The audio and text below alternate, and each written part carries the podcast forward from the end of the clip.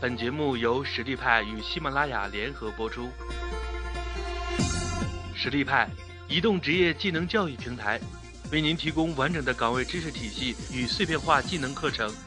随时随地的解决您工作中的实际问题。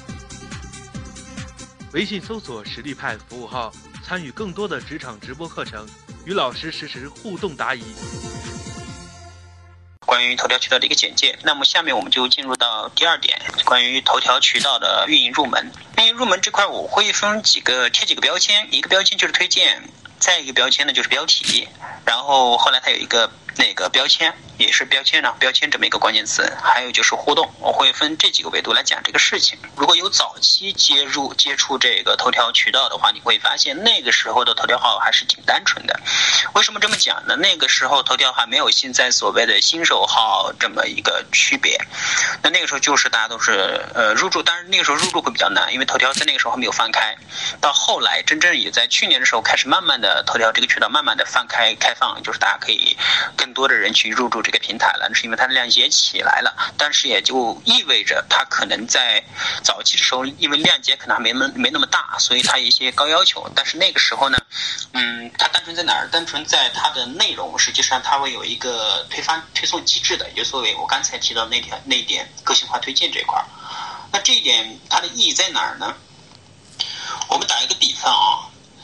你在头条号里发了一篇文章出去，那么它在个性化推荐这块最典型的一个例子是什么呢？头条它会根据你这篇内容的标题和你的内容质量。它会采用推荐的机制，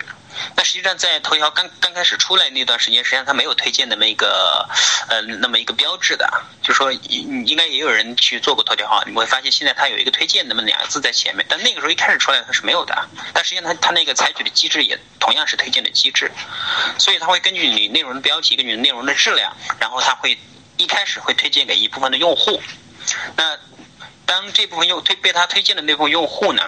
有，比方说，我们先一开始他推荐给了一千个人，然后一千个人当中有一百个人打开了，那基本上他打开率是百分之十，所以头条号会根据这么一个比例，它会再继续推荐给了下一波人，然后根据这些人的打开率再决定它推荐给下一。而这个打开率它越高，实际上可可以说明一个点，可能是头条这个机器，就是说这个技术手段，它对你这个内容是更认可的，然后它会给推送给更大量级的用户。这个是早期的头条号的一些机制，实际上现在这个机制实际上还是一样，没有没有大改，可能会一些轻微的变动。那如果说看着头条一路走过来，你会发现它它的所有的一些那个产品的一些跟进啊，都很有意思的。包括它现在有这么一个标签的这么一个呃新的功能，也就是什么呢？你们看那个头条号的文章啊，你会发现在它文末那块它会有一些标签。比如说宠物那块儿，或者你做那个，呃，今天发了一篇文章关于宠物这块，它可能那个标签里面有狗，或者说有那个宠物两个字儿，或者说有猫，至于此类这些小的标签，那个也是这个标签实际上是今年头条才加加进去的，在以前是没有的，所以头条它的推荐会越来越鲜明，它的推荐也会越来越精准，这个也就是头条那个渠道运营的一个好的点，就是什么呢？就是它那个用户会非常的精准，精准我们。举一个实际的，我可以以我实际实操的一些那个数据来来做一个支撑啊。比方说，我们会在头条号上那个，我们因为头条到后面你可以开通自营广告嘛，这个也不用花钱的，你可以自己开。然后开通自营自营广告之后，然后你根据你的公司主营业务，然后你去翻一个 banner 位，翻一个 banner 位之后呢，然后有一个链接，就是你跳转你们网站也好，那我比方说我会以跳转网站为那个点，那实际上你。在那个看一下最后的那个统计数据，你会发现，通过那个点，通过头条这个渠道跳转过来的用户，他的跳出率非常低，低到什么程度呢？低到可能，比方说你是用 SU 或者是 SM 这块，你的跳转率可能达到百分之八十多、百分之九十多，甚至百分之百。那头条这个渠道，我们之前之前跟踪了一下，百分之四十左右。呃，回到刚才那个标题那个点，我再举几个例子吧。实际上，标题虽然说是可能会直接影响你这篇内容的打开率的一个最直接因素，但实际上，首先还是得保证你的内容还是比较优质的。最好，反正就是说，基本上头条上现在更明显了，现在比以前会更明显一些。以前那个时候可能一篇文章你可能发出来，可能甚至你下一次可能再发一次，可能还会有还还会继续有推荐。那是最原始的时候，头条确实是有这样的一些问题的。但是现在你会发现，如果说一篇文章你在其他平台已经发过了，然后呃头条也抓取了，然后同时你再来头条发，实际上是压根儿不会有推荐的，没有推荐实际上就不会有阅读。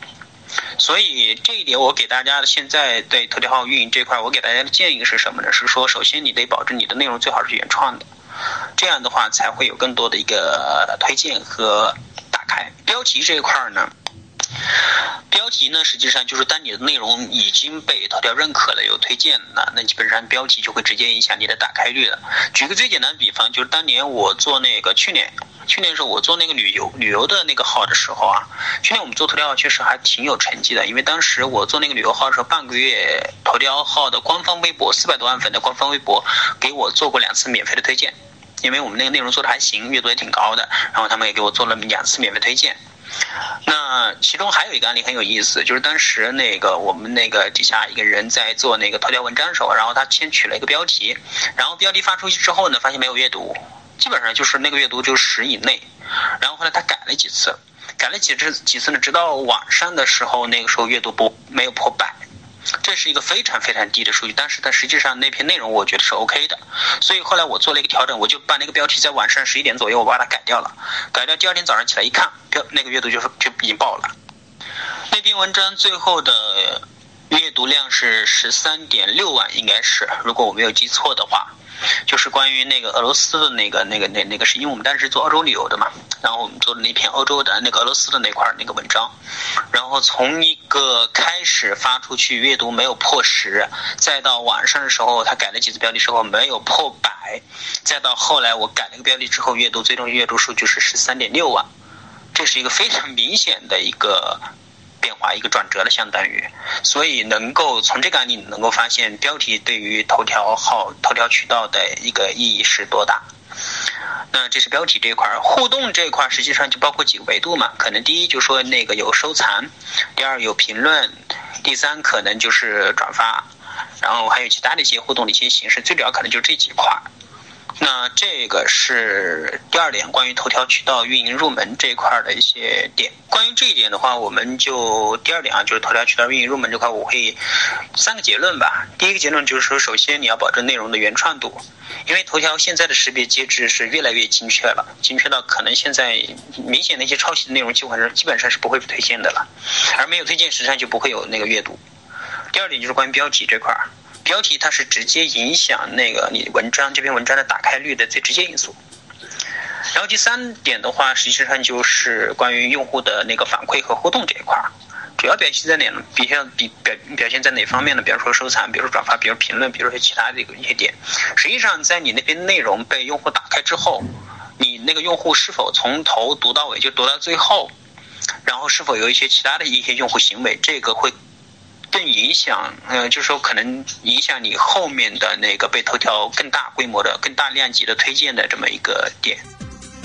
微信搜索实力派服务号，参与更多的职场直播课程，与老师实时互动答疑。